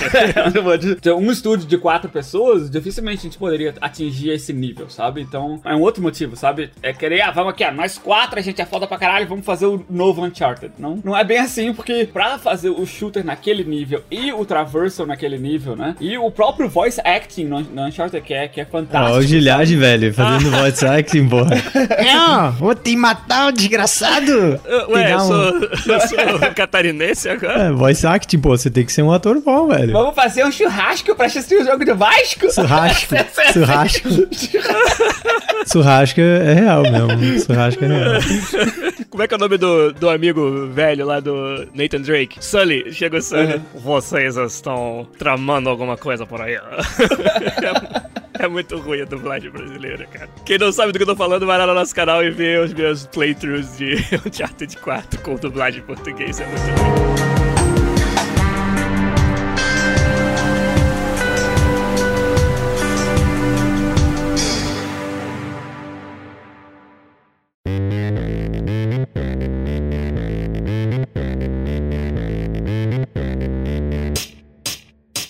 Rafa falou e o Seco também sobre bottom up, a importância de você começar pelas mecânicas, pelos building blocks do jogo e não top down, que seria começar pelo conceito, né? Top down seria a gente chegar e falar: "Ah, vai ser um jogo sobre, sei lá, deus grego da guerra. Alguém conhece esse jogo? Não. É o descartado, né? É o descartado, né? Sei não. O jogo sobre deus grego da guerra que vai lutar contra os outros deuses. Esse é o conceito. O que, que é esse jogo? O que, que acontece nele? Ninguém sabe. É perigoso, eu acho, pra um time pequeno, pra um projeto independente, autocusteado, você começar de algo tão genérico quanto isso. Porque construir o jogo a partir daí é muito difícil, né? E manter uma visão que atinja esse objetivo, você pode, no final das contas, estar dando voltas pra tentar atender aquele conceito que você nem sabe se ele é interessante, se ele joga bem. Eu acho que no nosso caso é muito mais eficiente você começar pelas mecânicas e depois descobrir se é zumbi, se é robô, se é batata que você tá lutando. O que eu acho que é muito difícil, que o outro grande unknown que eu tenho é qual vai ser o unique selling point do jogo? O que, que é aquela uma coisa que esse projeto de jogo traz. Ela não precisa nem ser original, diferente, pode ser, mas tem que ser foda, tem que ser o que vai fazer as pessoas jogarem esse jogo e não o próximo. E alguns jogos, por exemplo, se destacam pela arte. A arte é tão diferente, é tão bonita, que ele recicla uma mecânica conhecida e faz sucesso. Alguns jogos é talvez a dificuldade, ou alguns jogos têm uma mecânica muito específica, né? Você falar de um Fez da vida, tem uma mecânica muito específica ali, que é o que faz ter o interesse no jogo. Você falar do Braid, é um jogo sobre mecânicas, basicamente, que foi muito inovador nesse sentido também. Aí se você vai falar do The Witness, mecanicamente falando, não é tão foda assim, aquele, resolver aqueles puzzles, mas aí ele trouxe todo um meta em cima dessa mecânica que é muito foda e faz ele ser brilhante. Então, encontrar o que é que é o diferencial do nosso jogo, eu acho que é um desafio. Eu acho que você não parte sabendo no dia 1, a não ser que você tenha realmente uma ideia genial. Mas você vai descobrir isso iterando. É, você, é, é por isso que é muito importante você trabalhar nesse core gameplay muito, para descobrir o que, que é gostoso sobre esse jogo, fundamentalmente. E triple down nisso, né? E o resto vem depois. Mas esse é um outro grande unknown que eu tenho. Eu não sei, eu não saberia prever quanto tempo a gente ia precisar ficar experimentando, prototipando essa nossa jogabilidade central até achar o fator diferencial do jogo, entendeu? Eu tenho muito medo da gente ficar preso nisso e não achar algo que realmente nos diferencie. Ah, porra, legal, nós implementamos uma câmera terceira pessoa e um shooting bem, bem sólido, mas tá igual Resident Evil 4, que é um jogo de não sei quantos anos atrás. E aí, sabe? Eu não saberia prever como que você sai desse, desse loop, desse conundro. Então, isso era algo que iria me assustar, sinceramente, de fazer alguma coisa desse tipo, entendeu? Eu não, não sei, vocês, vocês têm outras experiências em pré-produção de jogos onde vocês resolveram esse problema e como é que funciona, assim?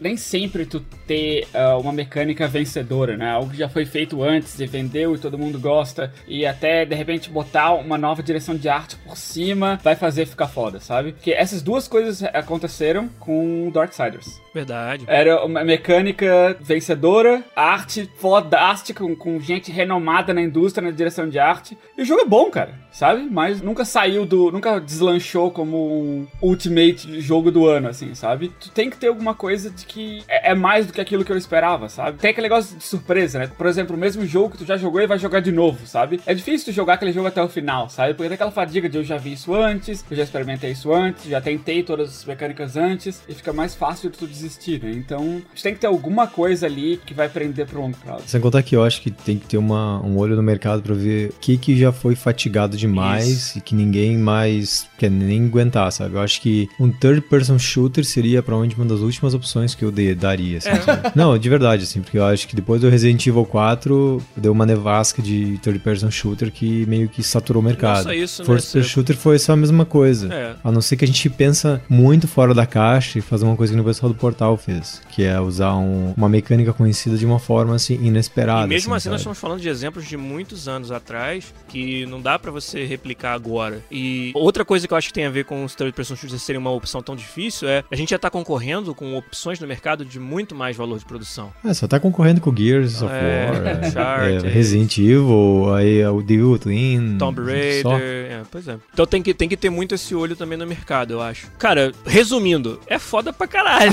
fazer isso. Não, mas é fácil, Giliard, é só ter vontade, É, pô. só A Cheio de gente jogo não tem Steam vontade que nenhuma. Tá ganhando um monte de dinheiro, pô. tá É, cara, por que, que o meu não, né?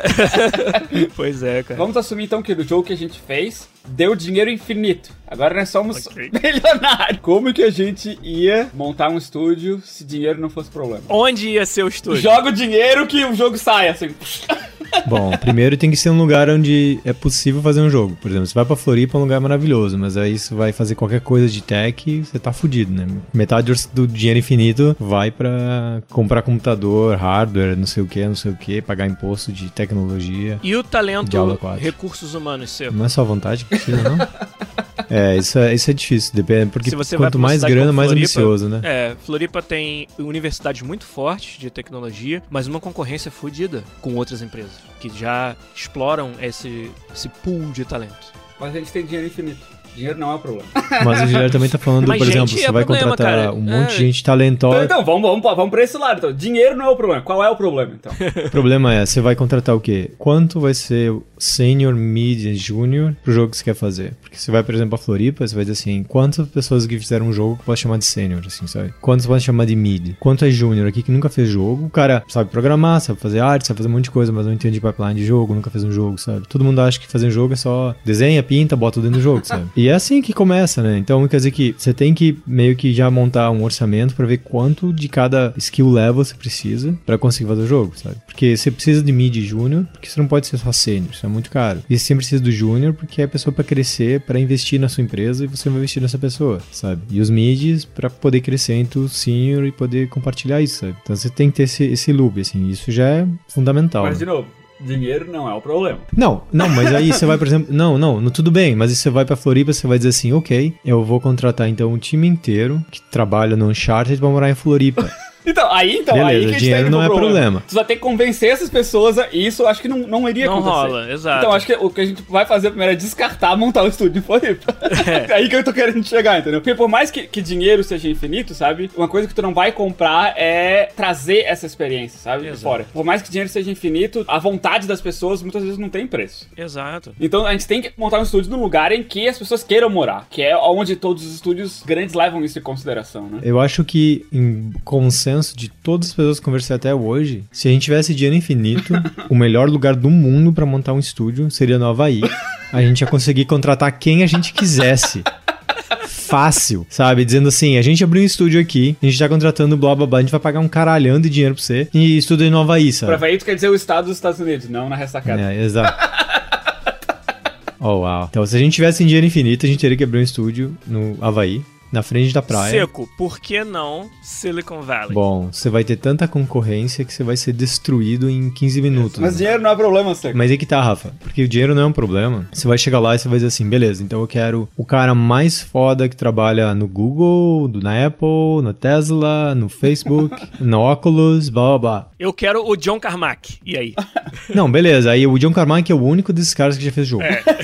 Exato. Todo mundo é um bando de software engineer que, ou produtor que sabe trabalhar em software de escala gigantesca, mas não é jogo. Isso. Quer dizer, eles não têm know-how de fazer jogo. Eles têm know-how de fazer outra coisa que não é jogo. Que é é a mesma coisa de chegar na NASA e dizer assim, eu vou contratar todos os programadores fazer um Então jogo. v- vamos nessa direção. É muito mais provável que dê certo porque são, eles trabalham com simulação, Vamos né? nessa direção, então. Vamos supor que nós estamos somos quatro fundadores dessa nova estúdio que a gente tem um financiamento infinito. O Elon Musk decidiu que ele quer fazer um jogo e contratou a gente. Ele disse que dinheiro não é problema. Daí, o que, que a gente, qual seria a primeira coisa que a gente fazia? Nós quatro. Qual seria a primeira decisão que a gente... Ó, a gente tá- tem dinheiro, a gente já tem É. um prédio gigante no Havaí na frente da praia. Quem que a gente contrataria? Quais são as pessoas que a gente contrataria? Boa pergunta. O head de estúdio tem que ser a pessoa mais importante e influente que você pode achar que vai chamar a atenção de todo mundo. Exatamente. Então, a primeira pessoa que a gente, a gente iria atrás de um estúdio head. A gente concorda aí? Concordo. É, mas, tem, mas tem que ser alguém que seja muito conhecido na indústria. Sim. Que o nome seja tão forte que só dizer assim, ó, tem esse estúdio, esse cara aqui é é foda e é no Havaí, sabe? e toda essa montoeira de dinheiro aqui, o cara vai dizer assim, ó, porra, sabe? É um negócio Quem? sério. Quem é o head do estúdio que a gente ia trazer? Hum, Jade Raidman, que tal? hum, eu acho que, deixa eu ver. o Seco não pode falar, porque ele trabalha com ela. o Seco tá É, a gente botou o Seco numa posição delicada. Vamos voltar essa Tá, pergunta. aí. volta. Então não é a Jade Raymond. A Jade Raymond não está disponível. Vamos ver quem vai ser. Por exemplo, o Havaí é muito próximo do Japão. Se você cons- conseguir convencer o, o Miyamoto de ser o seu head de estúdio Cara. e dar dinheiro infinito pra ele, Ó, a galera do chat tá dando as sugestões. Kojima, Chuck Norris, Kelly Slater, que é no Havaí. Mas agora, falando sério, quem é que hoje na indústria vai ter não só o nome, a gente não quer só também um laranja, uma pessoa pra aparecer pro público, a gente quer alguém que vá. Por isso que eu pensei na Jade Raymond, nunca trabalhei com ela, mas é uma pessoa que eu enxergo tendo também muito a trazer em termos de experiência de montar um estúdio. Então, por exemplo, o... se eles estivessem disponíveis, os doutores da BioWare seriam uma adição foda pra esse time, por exemplo, pela visão, pela pelo quanto a gente sabe que eles prezavam pela qualidade, né, ou tudo que a BioWare fez debaixo deles. Será que esse dinheiro não fosse problema e eles pudessem fazer o jogo que eles querem, Eles não voltariam eles não voltariam? Mas tem uma coisa, uma coisa que é muito incrível sobre os doutores. eh, Nunca foi sobre o jogo que eles queriam fazer. Era sobre sempre ter um monte de gente talentosa, trabalhando em família, pra fazer um jogo que todo mundo daquela equipe gostaria de jogar. Jogos que emocionam, né, Seco? Eu acho que era muito o mantra deles, né? Jogos que tocam. Isso aí é muito foda. A gente não precisa decidir quem, mas seria, teria que ser alguém Mas foi divertido. pô. É, sim, sim, claro. Tipo, teria que ser alguém que tem tanto o- a visibilidade, né? Que as pessoas que olham, pô, aquele cara tá lá naquele estúdio, pô, opa, vamos abrir o olho. Que seja alguém que tem o know-how, né? Que seja um líder, porque vai ser um estúdio grande. A gente tem dinheiro infinito, a gente vai poder Sim. fazer. A gente vai ter que querer, querer um retorno grande também, né? Sim, Então e- teria que ser um blockbuster. A gente teria que entregar algo que seja os milhões de cópias vendidas, né? É, e tem uma outra coisa que é importante, é que essa pessoa, seja lá quem for, tem que ser alin- alinhada com a que a gente acredita que o Com a estúdio nossa tem que ser. visão, claro. Sim. Porque você não pode pegar, talvez, X, que tem uma visão um pouco diferente do que deve ser fazer jogo, ou de como ele gostaria de crescer seu estúdio, e a cultura vai crescer ao redor dessa pessoa, sabe? Então, se a gente é os doutor da Bio, a gente vai querer gente alinhada com a gente, pra poder crescer no- na direção que a gente quer. Como o Igor não tá aqui, vamos dizer então que o nosso head do estúdio é o Todd Howard. Que tal? Pode ser? é o cara que tem uma visão foda que eu acho que combinaria com a gente, pelo que o Igor fala, né? Que o Igor toma cachaça com o Todd Howard, né? Vocês sabem, né? O Igor é- Cachaça, não é nem, não é nem cerveja, é cachaça. Mas tudo bem, é, isso aí foi só uma brincadeira, mas pra dizer, acho que tem uma lição, uma mensagem do que a gente falou, que é, claramente a gente precisa de alguém pra dar essa visão, que tem experiência em montar estúdios, e esse alguém não somos nós. Um, a gente não tem essa experiência, a gente não tem o nome, e a gente não quer fazer isso. Quem de nós quer ser o head do estúdio? Nenhum de nós quer fazer isso. Então, acho que a pergunta que vem a seguir, que seria interessante, é qual que seria o papel de cada um de nós nessa empresa? Não é óbvio, pra mim, pelo menos, qual seria o papel. Ah, o Seco vai querer ser um Senior Software Engineer, ou ele vai querer ser um Technical Director? Ou ele vai querer ser um Game Designer? Sei lá. É, sem contar que, tipo, se eu tiver dinheiro infinito, sabe? Eu posso contratar O pessoas Seco não vai que mais trabalhar. 200 anos. Não, porque assim, por exemplo, eu vou contratar um monte de sênior das empresas mais fodas de games, sabe? Provavelmente que eu vou aprender muito mais com eles do que eles comigo, sabe? thing. Então, se, se eu não for idiota o suficiente de não perceber isso e não querer botar o- a carroça na frente dos bois, é capaz de eu ter uma empresa massa e aprender bastante com um monte de gente legal. Se eu quiser ser um cuzão, tentar dizer pra esses caras como eles têm que fazer o negócio, provavelmente vai perder todo mundo e criar uma reputação terrível muito O rápido. que me né? traz pro próximo ponto. Que se a gente tem dinheiro infinito, montar essa empresa que vai eventualmente. Agora são cinco pessoas, somos nós quatro e o Studio Head, certo? O próximo uh, que a gente tem que montar, se a gente vai crescer, talvez até rapidamente, né? Já que dinheiro não é um problema, é estabelecer uma cultura. Cultura, sabe? Que tipo de empresa a gente é. Você vai se mudar com a tua família pro Havaí pra trabalhar pra gente. O que, que tu pode esperar aqui? O que, que a gente espera de ti? Qual vai ser o dia a dia da empresa, sabe? Decisões simples e banais do tipo, as pessoas podem levar cachorro pro estúdio, vai ter um campo de futebol, vai ser um horário flexível, vai ser tipo, a gente vai bater ponto pra tu ter que bater. Pode entrar de bermuda e, e chinelo sujo de areia? Pode entrar de cuecão de praia molhado, assim, Ó, o sentar na Fernando. cadeira. O Fernando já tá querendo levar o negócio pro outro lado, que é. Não, velho, você vai pra praia de sunga e vai, volta depois. Sunga branca molhada, né? Pois você é. tá montando um estúdio no Havaí, eu acho que a gente tem que. A cultura tem que se adequar aí. Você não pode montar um estúdio no Havaí, não. Todo mundo tem que trabalhar de terno e gravata, sabe? É. Vamos fazer o finaling do jogo no verão, pra ninguém poder ir da praia, né? Isso, mesmo em qualquer empresa, eu acho que o horário flexível, perks e cultura, acho que é o que traz pessoas e faz pessoas embora, assim, sabe? É uma, coisa, uma das coisas mais fundamentais. Porque a gente tá falando que dinheiro não vai ser problema, então vamos dizer que nossos salários que a gente tá pagando são competitivos o suficiente pra não ser o motivo pelo qual a pessoa vai sair. Então o próximo motivo que vai fazer É aí alguém que eu queria chegar. não só sair, mas underperform, né? É, executar suas tarefas aquém do esperado. O próximo motivo que vai fazer elas fazerem isso é a cultura, é o environment de trabalho, né? Então isso é importante. Agora, eu vou compartilhar com vocês uma coisa. Eu tenho um sonho, ó, começou bem. Ah, é, mas é sonho brasileiro ou é sonho canadense? Tá, pode ser um sonho havaiano agora. Então, eu tenho um sonho que é ter um, um ambiente de trabalho onde a gente, por usar uma quantidade menor de recursos, faça mais e tenha mais liberdade. O que eu quero dizer com isso? Escolher as pessoas tão a dedo que cada uma delas traga uma contribuição três, quatro vezes maior do que só a sua contribuição individual e ter um ambiente que dê liberdade para isso. Ou seja, um time de programadores, ao invés de ter 10 programadores, se tiver 3, mas para cada um deles a gente puder dar uma missão, que é fazer a câmera funcionar de uma forma foda. Inclusive, não sabendo que forma foda é essa, mas deixando essa pessoa trazer a visão dela para isso. E aí o outro programador desses três vai ser o encarregado do, da IA. E ele vai ter tanto a experiência quanto o talento de ver o que o resto do jogo tá fazendo e sair com uma solução de IA que encaixa nisso sem a gente precisar dizer que solução é essa, sabe? Talvez isso seja uma utopia, talvez não exista esse time, mas ainda não foi provado pra mim que não exista. E eu já vi ele funcionar em pequenos exemplos, em arranjos pequenos,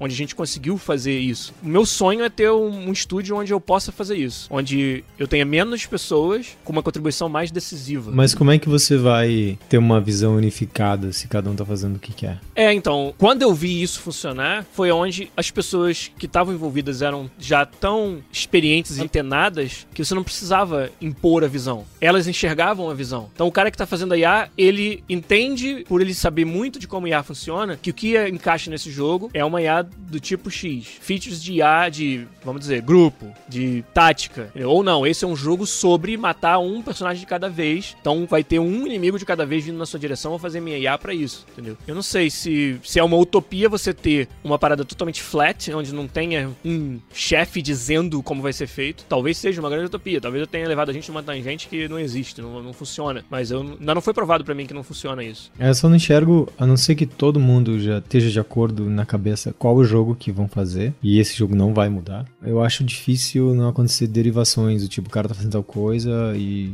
acha uma, uma tangente que ele acha mais interessante, que ele quer tentar, que ele acha que vai ficar legal no jogo, outra pessoa outra coisa que ele acha que vai ficar legal no jogo, e acaba que cada um tem uma versão diferente Diverge, na cabeça né? do que é o jogo, e não tem ninguém pra unificar essa visão, sabe? Pra isso eu acho que existe o papel do Creative Director, que é o cara que bring all together. né? Eu acho que isso a gente é uma coisa que existe, eu acho que exatamente por essa razão, por mais que todo mundo seja talentoso, todo mundo ter sempre a mesma visão do jogo é difícil, sabe? Porque o jogo joga diferente na cabeça de cada Se um. o, se o jogo for de uma escala tal que você tem que ter o número de pessoas grande, aí já esquece. Já, já não tem como isso funcionar mesmo, nunca. Entendi. Desculpa, eu levei a gente pra gente, acho que é, não, não funciona. Então vamos assumir que nada disso vai acontecer. o Poro Taco chutou o balde, hein? Olha lá, lê pra gente, Gilhard. Podia ter uma parte 2 desse podcast chamando um cara que montou um estúdio, né? Ao ao invés de três caras que não sabem do que tô falando. Não, mas a pergunta foi pra gente, né? Os caras do Horizon Chase seria foda, a galera lá do GG Devcast, a galera lá do, da empresa lá de Porto Alegre, a Quiris, né? Seria muito foda, né? Boa, boa, boa sugestão, mas vamos sair desse funk que a gente entrou por minha causa e vamos voltar pro que a gente tava falando. Seco, Eu. fala mais um pouco do papel do diretor criativo. O que, que você acha que ele faz pra unificar essa visão? Bom, a minha visão do diretor criativo é, é o cara que tem o jogo na cabeça dele. Ele consegue jogar o jogo macro, não o jogo micro. Então ele sabe que, por exemplo, ele vai andar pelo mundo, ele vai coletar coisas coisas, ele vai, sei lá, montar armas melhores, ele vai enfrentar um monte de monstros. Mas na cabeça dele ainda não, não aconteceu de, ah, que tipo de arma, como é que é o craft da arma, como é que é os detalhes do sistema de crafting. Ele só tá pensando nele sentando e jogando. E, então, essa é a visão do jogo. Então aí ele vai ter um monte de gente que ele vai conversar essa é a visão do jogo. E cada um vai dar um breakdown dessas partes do jogo e resolver cada um desses pequenos sistemas. E cada vez que tem um sistema desse, ele vai jogar e vai dizer assim: olha, eu acho que precisa mais disso, eu acho que precisa menos daquilo. Bate com a visão ou não bate? É, exato. Então ele vai tweakando o que as pessoas abaixo dele estão fazendo para juntar na visão macro dele para ficar melhor. Esse é o cara que junta todas as peças do puzzle e que joga o jogo na cabeça o tempo todo, sabe? E ele que é o que no final das contas traz a visão do que é o jogo pro time todo. Eu, eu joguei essa pergunta para você justamente porque isso aí é o contraponto, acho que primordial do que eu falei, né? Em qualquer arranjo de estúdio, exceto um talvez que não exista, que só existe na minha cabeça, esse, esse papel é um papel fundamental, né? De alguém que, que segure a visão. Hoje em dia você tem projetos que são inteiros baseados só na visão de um cara. Eu acho que é, são casos muito únicos, como o Kojima da vida, um Suda 51, que foi citado aí no chat. Todinho, Todinho mesmo. Que você é, o Todd Howard, Hidetaka Miyazaki. Esses jogos inteiros são, são escritos na, com aquela visão. Rafa Kone, você ia ser o Creative Director da nossa empresa? É isso mesmo? Não, não. Pô, tinha que ser, cara. tá louco. Eu ia contratar um Creative Director foda pra que eu pudesse aprender tudo com ele, como você falou. Isso aí é a parte importante, sabe? É se cercar de pessoas que sabem mais do que tu. É. Pessoas que, que, que têm algo a contribuir, sabe? Porque, cara, eu não sei o suficiente, eu tô longe de saber, de saber o suficiente pra ser o lead de um, de um jogo do tamanho desse, desse tamanho todo, sabe? Eu quero ter, tirar essa oportunidade pra aprender, sabe? Eu ia contratar gente que fez isso antes. Eu ia querer botar a mão na massa, eu ia querer fazer parte desse time, sabe? Eu ia querer Ah, eu ajudar a decidir, entender por que decisões são feitas, sabe? Eu ia querer o cara que faz as perguntas, sabe? Que ninguém quer fazer. Talvez se eu tivesse numa posição de que, ah, eu ajudei a fundar o estúdio, eu não necessariamente eu vou dizer, não, faz do meu jeito, mas eu vou perguntar pra ele, por que, que tu quer fazer desse jeito? Sabe? Porque ali eu tô aprendendo, sabe? Tem que ter alguém que é o sanity check do budget.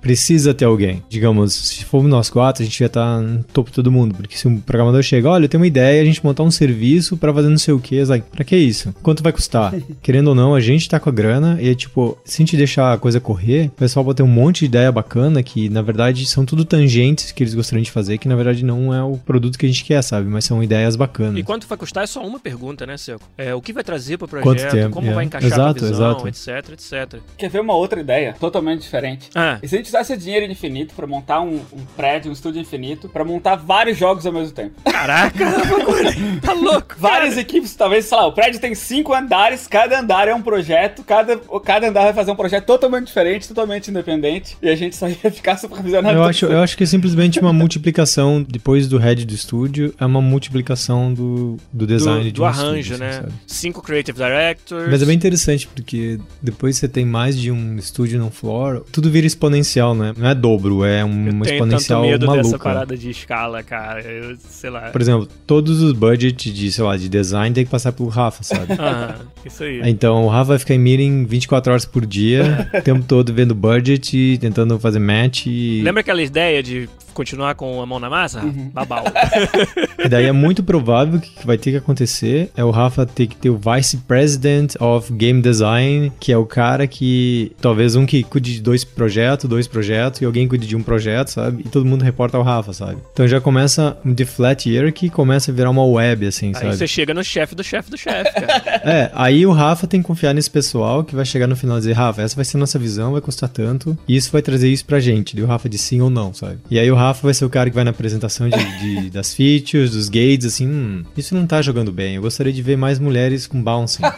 Gostaria de ver mais homens com bouncing muito maiores. O que eu queria chegar com isso não era nem complexidade, mas na parte de que se a gente fizesse cinco projetos diferentes, totalmente diferentes, com mecânicas diferentes, história, background diferente, contexto diferente, e que a gente pudesse, tipo, absorver esse aprendizado de cada projeto e deixar as pessoas rotacionarem entre os projetos, sabe? Ah, eu já fiz um shooter, ano que vem eu quero fazer um turn-based strategy game, sabe? Ah, então vai lá pro time tal, sabe? E deixar as pessoas aprenderem e rotacionarem entre esses projetos. Isso seria um- uma proposta interessante para que as pessoas se juntassem à empresa, sabe? É, mas aí você vai ter o pro- problema de otimização de qualidade de serviço. Daí você vai ter todo mundo todo ano fazendo ramping up o tempo todo. Você nunca vai ter pessoal que é ágil o suficiente pra fazer o jogo. Tá todo mundo o tempo todo fazendo roam up. E isso pode ser um problema muito grande, sabe? Ah, um cara que só trabalhou com plataforma agora é o cara principal de um first person shooter. Aí depois no outro ano é o cara principal de um MMORPG, sabe? Tudo isso são coisas que a gente viu acontecer nos estúdios de trabalho, né? É impressionante, assim.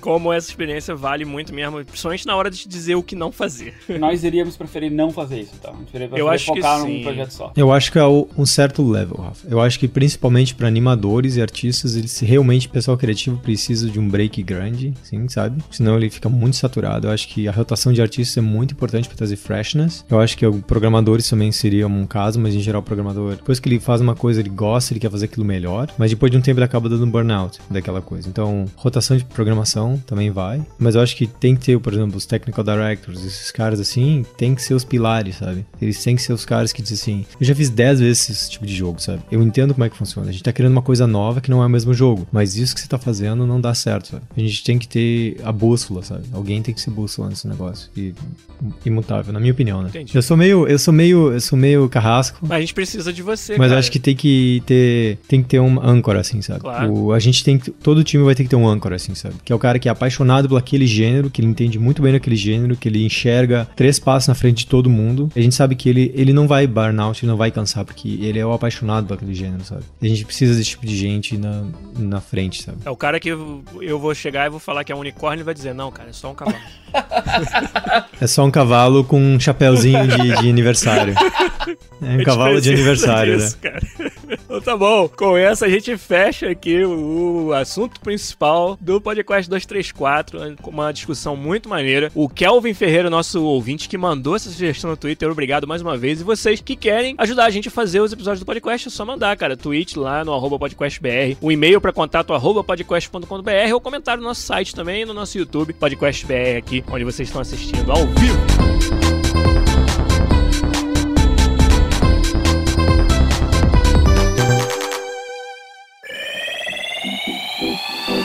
Perguntinhas rápidas aqui da galera do chat pra gente fechar, mas muito rápido. O Valdir BN quer saber se idade é um problema pra entrar na indústria. Já falamos várias vezes isso, né? Ele tem 27 anos e tá no segundo semestre de design de games. É, já falamos bastante sobre isso aqui outras vezes, que a idade em si não é um problema, não é como se você ia deixar de ser contratado por causa da sua idade, mas o problema é tudo que vem com a idade. Geralmente, conforme você ficando mais velho, você tem mais responsabilidades, você já formou uma família, você tem menos oportunidade de, por exemplo, ganhar pouco pra aprender, que é como a gente começou quando a gente estava lá, né, ainda morando com os pais, talvez. A gente teve essa oportunidade de ter um emprego que não pagava bem, mas a gente aprendia, mas a gente estava desenvolvendo é, o início da nossa carreira. Então, o que vem com a idade é a falta de oportunidade de fazer isso. Então, torna mais difícil você começar. É a mesma coisa que dizer que um de nós aqui quisesse mudar de profissão agora e de desenvolvedor de games quisesse virar médico. Ah, a gente pode fazer uma faculdade de medicina? Pode. Agora, o salário de um médico iniciante, de alguém até que tá fazendo um estágio em medicina, que é o que você precisa fazer pra começar, vai sustentar nossa família? Pra pagar a faculdade de medicina. É, pra começar, né? Então é, esse, esse é o dilema. Com a idade vem essas dificuldades, não é que a idade seja o problema. Então, se você conseguir encontrar uma saída pra essa equação, tem nada que te impeça aos 27, aos 37, você começar nessa indústria. O Adriano Machado, que participa bastante com a gente também, obrigado. Ele teve perguntas se profissionais da parte de gestão de projetos, gerência de projetos, que atuam na indústria de games, precisam de background de desenvolvimento de games ou não? O que, que vocês acham? No, man. No, sir. Meu projeto tem dois Development Directors, que é isso que eles fazem, basicamente. E nenhum deles tem com background. E eles são excelentes no que eles Eu acho que, que o que esse cara tem que fazer, ele tem que entender muito bem de quando que o trem tá saindo dos, dos trilhos. Sim. ele tem que entender muito bem de se comunicar com o time, entender o vocabulário do time. Ele é o cara que organiza as coisas, ele tem que entender de organização, prazo e etc, sabe? Se ele souber fazer isso muito bem, souber falar o mesmo vocabulário do time, eu acho que ele pode vir de qualquer área, assim, até da área de, sei lá, de, de frigorífico, assim, sabe? Entendi. É, vocabulário é um negócio importante, né? Porque um pouco disso ele vai ter que aprender no trabalho, né? Que é, ah, por que que programador depende de animador pra essa feature? Que pode não ser óbvio pra ele, que você precisa de uma animação placeholder sendo disponível disponível pra você começar a sua parte do trabalho, né? Então, essas são pequenas coisas que vão vir com o trabalho, mas eu acho que isso você aprende fazendo, você aprende tendo um parceiro produtor do lado do seu development director que tenha essa predisposição pra preencher essa lacuna, que afinal de contas é o que o produtor faz, uma das coisas que ele faz, né? Então é a mesma experiência que eu tenho aqui na EA é essa também, de que vocês falaram, de gerentes de projeto que não necessariamente vieram de jogos, mas é igual o Seco falou. Às vezes é até bom ter uma visão fresca de alguém que não tá com os vícios de, entendeu? Ele não vem com a ideia de que, ah, departamento X já atrasa mesmo, entendeu? Não, esse cara vai, vai, vai questionar por que que atrasou essa tarefa aí que a gente tava dependendo. Aí os outros, ah, é porque fulano, o departamento X sempre atrasa. Ele, não, mas como assim sempre atrasa? Não pode sempre atrasar, É. entendeu? E vai trazer, vai trazer uma visão nova, sabe? Uma coisa fresca. Isso eu acho legal, acho que até é importante que tem. É, vocabulário você aprende também, Exato. né? Vários as pessoas eles vão em reuniões, por mais que seja só pra ouvir, sabe? É, vocabulário muda de empresa de jogo pra outra empresa de jogo, cara. Exato. Duas empresas de jogos não têm exatamente o mesmo vocabulário, sabe? É. Essa experiência né, não necessariamente vai mudar alguma coisa. né? Traduzir um pra um, né? A gente ia ter que aprender vocabulário se a gente trocasse de empresa, como Sim. fizemos várias vezes. É, exatamente. Eu trabalhei em cinco empresas diferentes. Cada empresa que eu trabalhei usa um termo pra coisas diferentes, sabe?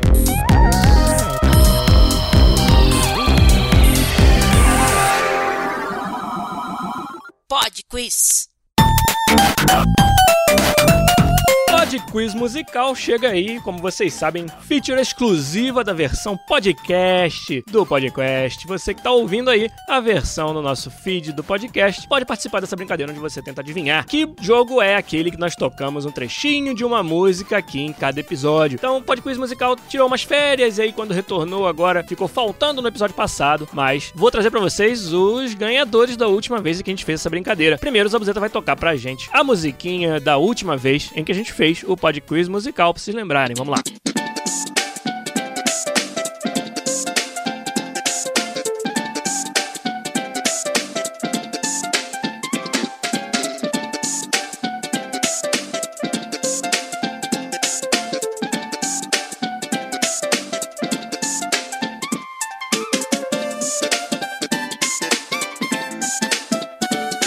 Esse jogo aí que ninguém adivinhou da primeira vez acumulou pra segunda semana e aí nós trouxemos essa nova música, a galera conseguiu adivinhar. Foram três ouvintes que acertaram. Primeirão de todos, o Thiago Eloy lá no Twitter falou que essa era uma musiquinha do clássico The Lost Vikings, que eu falei que jogo sempre, jogava antigamente também com a minha esposa Cynthia Duin quando a gente namorava ainda, os dois juntos tentando resolver os puzzles desse jogo fantástico da empresa que deu origem à Blizzard, que foi o The Lost Vikings. E o Thiago Eloy então foi o primeirão, além dele, o Felipe Amaral no nosso site e também o PHD Games no Twitter. Esses foram os três ouvintes que acertaram The Lost Vikings no Podquiz Musical da última vez. E agora, pra essa semana, mais um Podquiz Musical pra vocês. Nosso querido editor, o Zabuzeta, vai tocar pra vocês a musiquinha dessa semana. Vamos lá.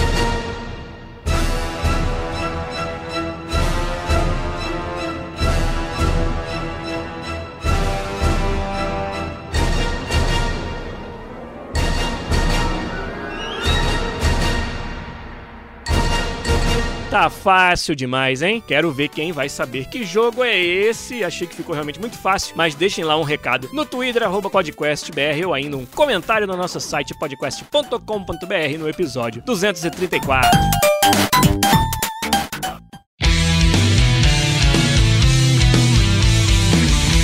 Então é isso. Acabou nosso tempo aqui, senão a gente responderia mais perguntas que com certeza vocês têm. Guardem aí pros próximos. Mas, é, vamos fechar por aqui, Fernando Seco. Domingão, carnavalzão, em Montrealzão. Ó, ó, Monster Hunter. É, pois é. Monra, Vai botar monra, o bloco monra. na rua no Monster Hunter. Vou, vou botar o, o Anjaná na rua. Que perfil de personagem tá faltando no grupo de vocês pra eu fazer? É porque você pode mudar on the fly. Tá, mas Não no tem- momento. Não tem nada. vo- Você no momento tá fazendo o quê? A gente, Suporte? precisa, a gente precisa de um sucker pra gente rir. Entendi. Então é, é o meu papel. Eu, eu faço muito bem. Ah, não, é que assim, a parte boa é que não é um MMO, sabe? Que você precisa ter um healer, um tanque e tal, tal. O objetivo de todo mundo é matar o, o bicho e não tem as coisas de gerar agro, etc. Então, você tem que pegar as armas e fique mais confortável, sabe? Eu gosto de jogar classe de suporte, porque eu sempre joguei suporte, acho muito divertido, assim, sabe? Tipo, dar empowering pros outros, assim, cara. O cara tava brigando com o monstro, eu fico buffando ele, healando ele, ele pode continuar fazendo negócio. Eu me divirto pra caralho fazendo isso. Então, já o Rafa, não. Já a Rafa gosta de brincar de sniper, assim, cheio das estratégias, assim, sabe? Cheio de hunter, botando trap planejando como é que ele vai matar o cara, bem estrategista, assim, sabe? É só o que você pegar que você se divertir. Entendi. assim, eu sabe? quero fazer uma, uma gazela, uma bailarina que fica lá na frente fazendo acrobacias e dando porrada nos monstros. Pode ser. Ah, então esse é o dual, dual Good Sword. É, esse- essa é a arma que eu escolhi. Ou tem aquele, aquela espada longa, que tem as duas lâminas, que tem um inseto que joga, joga inseto, sabe qual Ah, é? é. Insect Blade. Pô, é, tu pode pular por cima do monstro, é bem legal. Eu, eu tentei jogar, mas é muito difícil. Quem sabe um dia, quem sabe um dia eu Então, jogo. vocês estão precisando de um sucker, eu posso pegar logo a arma mais difícil, que tal? Fechou. Então tá bom. E você, Rafa Cone? Eu vou assistir Olimpíadas de Inverno, curling. Puta, você vai assistir curling. Porra, segundo Que melhor que esporte coisa de da velho, bicho. cara. Puta que segundo eu pariu. melhor esporte da vida. Nossa. Nossa, o que, que você anda assistindo, velho?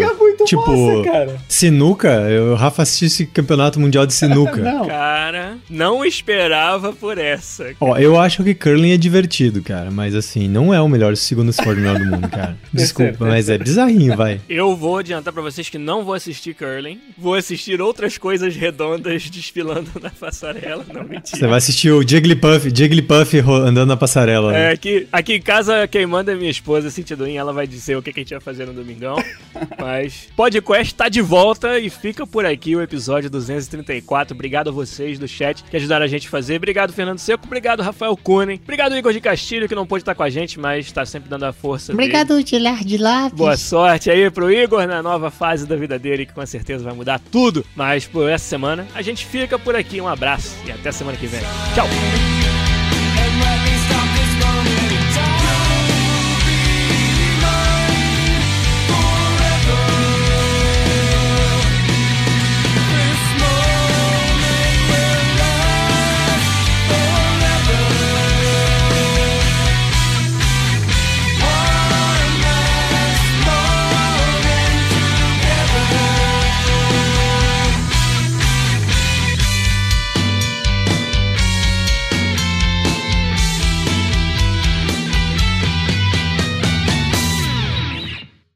E o Seco pagando cueca na live. O Seco pagando cueca na live do I'm podcast. so sorry. I'm so sorry.